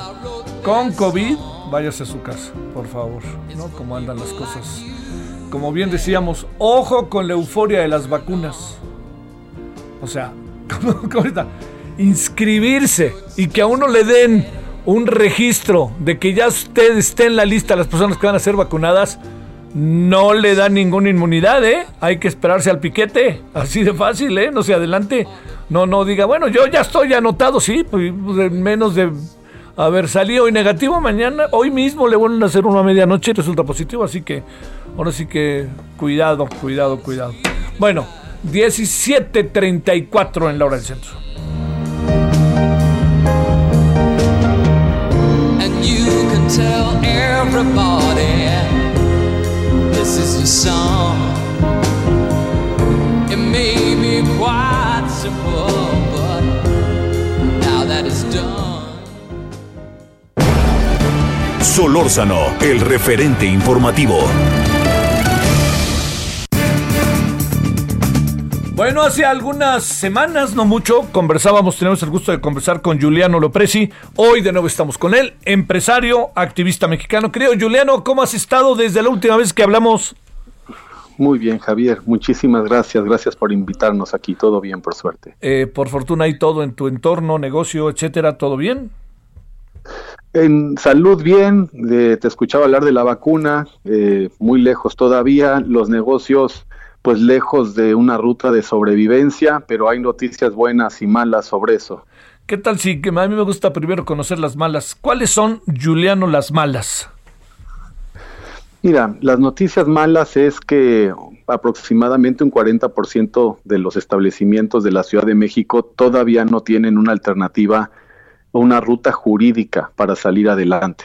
¿no? Eh, se abrió eh, terrazas hasta las 6 de la tarde y hoy la jefa de gobierno confirmó que a partir del lunes puede ser a partir de las 9 pero creo que algo, algo interesante de nuestro movimiento que hemos hecho es que es un, en un México tan dividido hemos encontrado la unión.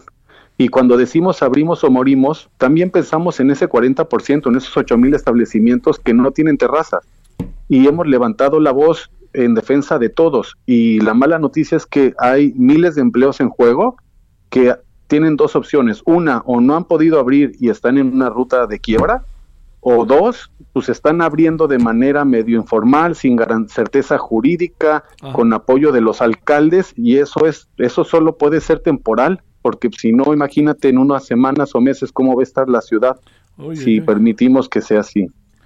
A ver, este, eh, ¿qué supone, a ver, eh, este criterio que nos hace un poco bolas, eh, y yo creo que a mucha gente, Juliano, a ver, ustedes eh, cierran a las seis, ahora van a cerrar a las nueve. Eh, ¿Qué puede pasar de seis a nueve que no pase entre tres y seis? Déjame preguntarte. Mira, a nivel de salud, nada. Y esa es nuestra argumentación y hemos pedido hasta las 10, pero no hay argumento técnico que nos den eh, por parte de la mesa de negociación, Pepe Merino o el secretario de Fomento Económico Fablala, de por qué no. Es una decisión de ellos. La verdad, no hay ningún argumento. Es más, te diría que ayudamos más a que no haya contagios en la ciudad si podemos abrir hasta las 10, porque ayudamos a que no haya saturaciones en el transporte público y a que no haya saturaciones en nuestros establecimientos. Así que no hay argumento que nos puedan dar ellos y es ilógico que nos estén regateando la apertura de horarios. No se puede entender. El- ¿Estuviste tú en el diálogo con Merino y con Abdalá? Así es, he estado en las cuatro mesas. ¿Y qué encuentras parte ahí, de eh? lo que no... Híjole, encuentro cerrazón. Eh, yo creo que una óptica, o sea, la mala noticia cuando te decía es que a pesar de que hemos logrado abrir espacios, mi preocupación es que por más que en el discurso han hablado ya de equilibrio entre salud y economía, pero no se ven los hechos y no se ven la información. Empezamos, llevamos cuatro mesas. En las primeras dos mesas se hablaba de que la tendencia iba subiendo del contagio y no se podía abrir, que cuando bajara la tendencia o se estabilizara, lo podíamos abrir más. Llevamos dos semanas, la pasada y esta nos confirmaron que la tendencia viene a la baja, pero en la mesa del miércoles nos dijeron, aunque viene a la baja por segunda semana en consecutivo, no les podemos dar más y a ver si les abrimos a las 8. Y fue algo de lo que nos llevó a, a impulsar mucho más el cacerolazo que se hizo ayer, eh, porque si no hay argumentos y es un tema de no abro porque yo mando, yo lo que les decía es no es una mesa de negociación, pues llegamos allá que nos informen y a que nos digan qué va a pasar, pero aunque hay diálogo, no hay acuerdo. Y si una mesa en la que tienes tres personas de las más cercanas a la jefa de, de gobierno no llegas a un acuerdo, pues es bien difícil, ¿no? Entonces, lo que vimos hoy, que la, que, que la jefa de gobierno anunciara que sí se puede abrir hasta las 9 y, y ayer el comité técnico había dicho que hasta las 8, pues es una señal clara que la que está tomando las decisiones es la jefa de gobierno y por suerte ya se subió a la discusión y hoy mismo confirmó en la rueda de prensa que se estuvo chateando con el presidente de la Canirac. Y bueno, la noticia buena es que ella ya está involucrada, está consciente del tema, está tomando decisiones, pero pues parte de la mala es que no, no, siento que haya en la discusión y en el diálogo un entendimiento de la urgencia económica. Y, y, cuando hablas de emprendimiento y de negocios, hay una pieza clave básica, es certidumbre. O sea, los negocios necesitan un marco jurídico y que se les dé certidumbre. ¿Para qué? Para que puedan tomar decisiones. Si no tenemos una línea clara y ponen criterios que después los alcaldes adaptan con un gran margen ¿no? Y que son discrecionales. El problema es que eso hoy está funcionando, pero conforme pase el tiempo puede abrir una puerta muy peligrosa y necesitamos que la ciudad tome decisiones, baje una línea de un marco jurídico y que nosotros podamos operar dentro de ese marco. Sí. Eh, se presta a muchas irregularidades, a muchas eh, muchos problemas esta, esta estrategia que se está utilizando, Juliano. A ver, pensaría eh, las policías se ponen muy tercas o están pensando, ya se pasó un minuto y vamos para ahí, los restauranteros tratan de sacar al máximo provecho. En el terreno real de la práctica, ¿qué acaba pasando, eh, Juliano? Yo te diría, hoy todavía por parte de la autoridad, muy buena intención, la policía, eh, las autoridades de las alcaldías están muy atentos porque conocen la necesidad del sector. Te diría que me preocupa más del lado del restaurantero que abusa, porque en las mesas sí nos han dicho, no les podemos abrir más porque hay unos grupos, hay un grupito chiquito que no hace caso y ahí hay muchos contagios. Y yo lo que les aclaré en la mesa esta semana les decía, bueno, en el mandato de la ciudad, en su instituto de verificación, pues está hecho para eso, para castigar a los que no respetan y no pueden ellos castigar a toda una industria por una minoría que no respeta. Para eso hay una regulación y ellos son los que deben ejercer ese marco y esa regulación. Entonces, eh, pues hoy todavía no veo un riesgo grande por parte de la autoridad porque los alcaldes son muy sensibles, veo un riesgo alto de que se vayan tomando decisiones a la medida por falta de claridad y por distintos criterios y que nos lleve a un conflicto mayor. Yo por eso digo que este esquema de indefinición solo puede ser temporal y necesitamos llegar a un acuerdo que dé claridad y que nos permita a todos alinearnos. Oye, eh, el, el, balance inicial que, que, que, podemos ver desde hace dos semanas a esta fecha, ¿cómo lo encuentras, Juliano, en cuanto a la industria? Claro que hablo de los restaurantes, pero hablo también de las fondas, ¿no? Y de todo lo que tú pudieras alcanzar a apreciar.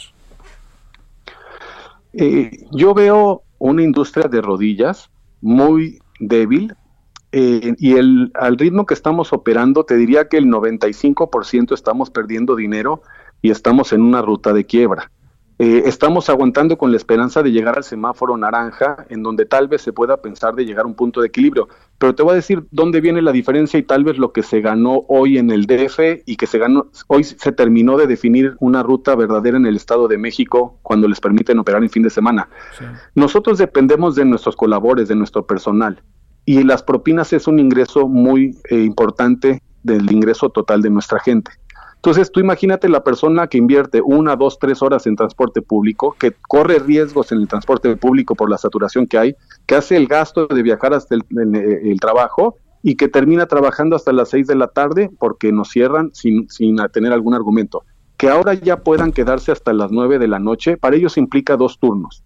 En, en la estadística que tenemos, el, más o menos un 43% de los ingresos de un restaurante vienen en la noche.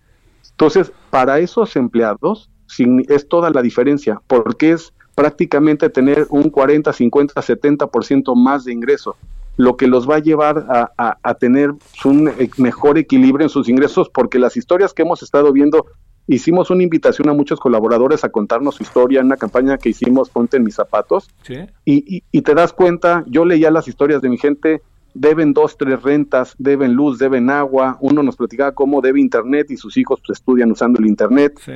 Eh, inclusive familiares enfermos que tienen que hacer gastos de oxígeno y todo, pues entre los colaboradores tratando de ayudarse, pero también está afectada la economía de todos. Creo que muchos de los que trabajan dos turnos con este incremento de horario van a tener una mejor situación. A nivel restaurantero estamos todavía en crisis y en una situación muy comprometida, pero lo que ganamos es tratar de mantener nuestros equipos, nuestro personal, nuestra gente, que son indispensables para operar bien.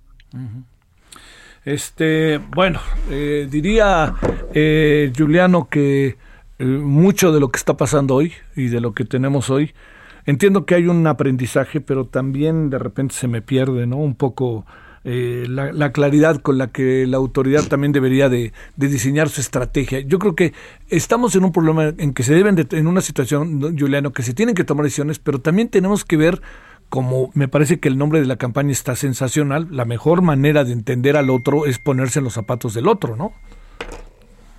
Así es, así es.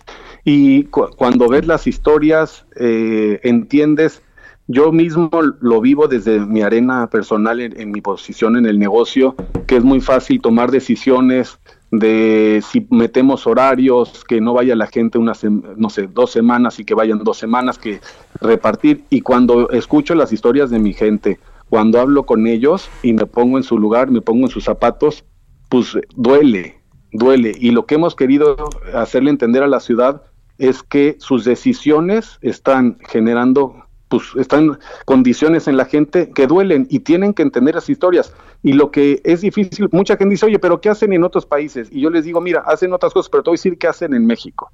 O sea, ¿qué hacemos en México? ¿no? En México, esta ciudad, el, la Ciudad de México no cree en cierres definitivos, porque dicen que ellos no son autoritarios, entonces no van a cerrar la ciudad y no van a imponer un cierre. No creen en apoyos a las empresas para eh, responder, para respaldar el vínculo laboral eh, no creen en rescates económicos, ¿no? Porque pues no van a beneficiar a, las empresas. Deciden no abrir o limitar la apertura y no hay vacunas. Entonces, bajo todo ese escenario, si no hay vacunas, no hay apoyo, no hay rescates, ¿no? Y no hay cierres definitivos, pues entonces nosotros decimos, bueno, ¿cómo si abrimos? Porque si no me estás orillando a una agonía y a un cierre definitivo. Y, ahí es donde nosotros decimos esto del equilibrio entre salud y economía. Hay que tomar decisiones difíciles, pero para eso pues, hay elecciones, la gente que aspira eh, levanta la mano, gana y después le toca decidir y sus decisiones impactan en la vida de todos los que gobiernan. Sí, sí, sí, claro. Eso es muy importante. A ver, ¿qué, ¿qué, supones que viene, eh, Juliano, a partir del lunes? Porque también el lunes se abren centros comerciales, ¿eh? Sí, eh, yo creo que eh, en lo que no tenemos que caer es, eh, o sea, yo creo que algo que está pasando muy bien en México y en la ciudad y en el Estado de México es expresarnos. O sea, llegó un momento en el que tenemos que unirnos, organizarnos y decir lo que está pasando, porque es importante que el gobierno entienda la ruta en la que vamos esta incertidumbre en la que nos llevaron de una semana más y otra semana más y otra semana más es lo peor que le puede ser a las empresas. Yo que siento, yo, yo espero que ahora al subirse la jefa de gobierno al tema, eh, pueda permitir que le llevemos los argumentos para entender la catástrofe económica que están generando en la ciudad. Porque si no buscamos todos los argumentos de cómo sí abrir, y yo los he pedido en la mesa de negociación, yo van cuatro semanas seguidas que pido que nos presente el secretario Fablala proyecciones de desempleo y proyección de la economía de la ciudad, porque cómo tenemos una decisión balanceada si nada más hablamos de la curva de contagios, pero no están proyectando ellos qué viene en la ciudad. Porque si hay una catástrofe económica, después puede venir situaciones de inseguridad en la ciudad y la recuperación va a ser más grande y los pocos comercios que quedemos vivos vamos a tener que invertir muchos recursos también en contener otras situaciones de la ciudad. Y eso lo tienen que ver. Y es más, yo lo que les he dicho, el mejor aliado para ayudar a que la ciudad salga de esta pandemia somos los empresarios ayudándoles a cuidar a la gente, a darles espacios sanos y pues, ayudando a, que puedan financiar también los gastos que necesitan para poder pasar este periodo. Sí, sí, sí. Eh, me, me, gustaría pensar que al estar la jefa de gobierno ya en el tema, pues nos va a permitir presentar información y lo entender, pero yo que siento que viene, Javier, yo creo que están obsesionados con las cifras de la pandemia, yo creo que no han recalculado y no han dimensionado las decisiones que han tomado, el efecto que está generando en la economía. Y, yo lo que siento es que vamos a tener que seguir exigiendo para poder ganar espacios. Y, eh, yo estoy pidiéndole a la gente que no ha podido abrir que me busque, porque sí creo que aunque algunos que tienen terrazas o tenemos terrazas empezamos a medio respirar, tenemos que seguir unidos y defender a los que no tienen y ayudarles a construir una ruta de sobrevivencia, porque vamos a necesitar todo, todas las empresas y toda la economía de la ciudad para poder sobrevivir y después reconstruir la economía de la ciudad. Hay, hay una cadena grandísima. Tienes gente que nos vende pan, tortillas, lácteos, eh, carne, pollo, pescado. Todas esas cadenas se están rompiendo y esos son miles y miles de empleo. Y al mismo tiempo, ¿qué pasa? Yo escucho historias de mis empleados y de mis proveedores que le deben al banco y no le van a pagar al banco o que no pagan rentas. y entonces esto no solo te genera un efecto dominó hacia la cadena de proveedores, sino que también hacia el sector inmobiliario y hacia el sector financiero. Y ya estaríamos hablando de un problema económico mucho más grande. Necesitamos que la ciudad agarre la onda, se involucre y que encontremos todos los argumentos de cómo abrimos respetando la salud, cómo minimizamos el impacto de contagios y cómo se puede abrir la economía de una manera más rápida y más ágil. Te mando un saludo, Juliano Lopresi, empresario activista mexicano, restaurantero. Muchas gracias, Juliano. Javier, muchísimas gracias por el tiempo. Estamos en contacto. Te agradezco. Estaremos en contacto. En unos 15 días volveremos a hablar. ¿Sale? Perfecto, con mucho gusto. Gracias, Juliano. Bueno, ahora a las 17.51 en la hora del centro. Solórzano, el referente informativo.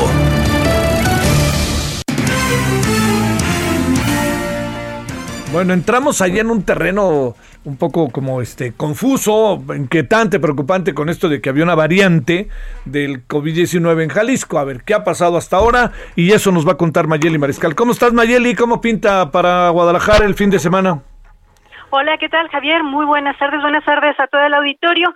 Pues este tema de la variante, una posible variante del virus SARS-CoV-2, el día de ayer se hablaba de que se recibieron ya allá en el INDRE estos cuatro casos eh, que se detectó por parte de la Universidad de Guadalajara, en donde se estaría analizando eh, justamente eh, las mutaciones. Eh, la mutación ya fue detectada, incluso el día de ayer se hablaba eh, pues un poco de los aminoácidos y de todo este tema científico que tiene que ver para detectar un, una mutación en este tipo de virus y eh, se estaría realizando la secuenciación completa para eh, determinar si se trata de una variante. Esto se espera tener las pruebas completas el próximo 15 de febrero. Sin embargo, hasta estos momentos, según comentó Ernesto Ramírez, el director de la unidad de Investigación y Desarrollo Tecnológico del INDRE, eh, no se puede hablar de una variante, sino de una mutación. Eh, y se estaría, eh, pues en un momento dado que se determinara que fuera una variante, tendrían que establecer un cerco epidemiológico, rastreos en busca de antecedentes de viaje, localizar los contactos y etcétera. Hasta ahora comentar que se han detectado más de 750 secuencias de genomas completos en México de este virus del COVID-19, en distintos laboratorios del país. Además, estos estudios eh, se comparten a nivel internacional justo para aportar datos que permitan la vigilancia y determinar los tipos de virus que se están presentando en los mexicanos. Así es que, pues, estas muestras del E484K ya están en el INDRE, se está revisando, la mutación está confirmada, más no que se trate de una variante mexicana. Eso lo sabremos hasta el próximo 15 de febrero, Javier. Gracias, Mayeli. Buenas tardes. Excelente tarde para todos. Ándele, ya para irnos, vámonos muy en breve. Carlos Suárez, adelante en un minuto. Bueno, ya no hubo manera. Bueno, identifican a más guatemaltecos en la masacre allá de Camargo, ya nos va a dar tiempo, pero lo tendremos, este, ya de cualquier manera, eh, están identificadas más personas, más guatemaltecos de la masacre de Camargo. Perdón, Carlos, tuvimos un problema técnico, no sé qué pasó por acá. Bueno, oiga, ya nos vamos, hay eh, muchas cosas el día de hoy para la noche, ojalá nos acompañe. Mire, vamos a tener como ayer platicamos con el ministro Gerardo Góngora, fue una plática muy interesante, ¿no? Que en verdad ayudó mucho a entender todavía el asunto, para recapitular, reorganizarnos con el tema. Y luego también eh, hablamos con Lidia hoy largamente.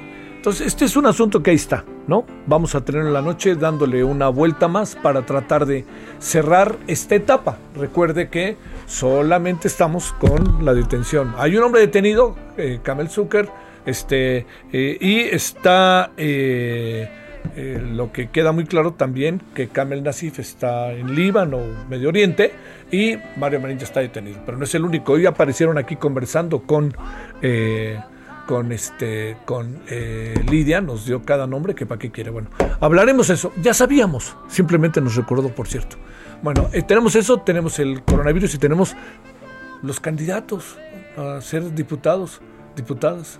¿No hay otros? ¿O le cierran la puerta a quien no piensan como ellos? Bueno, los partidos. Hasta el rato, te ahí tarde. Hasta aquí, Solórzano, el referente informativo.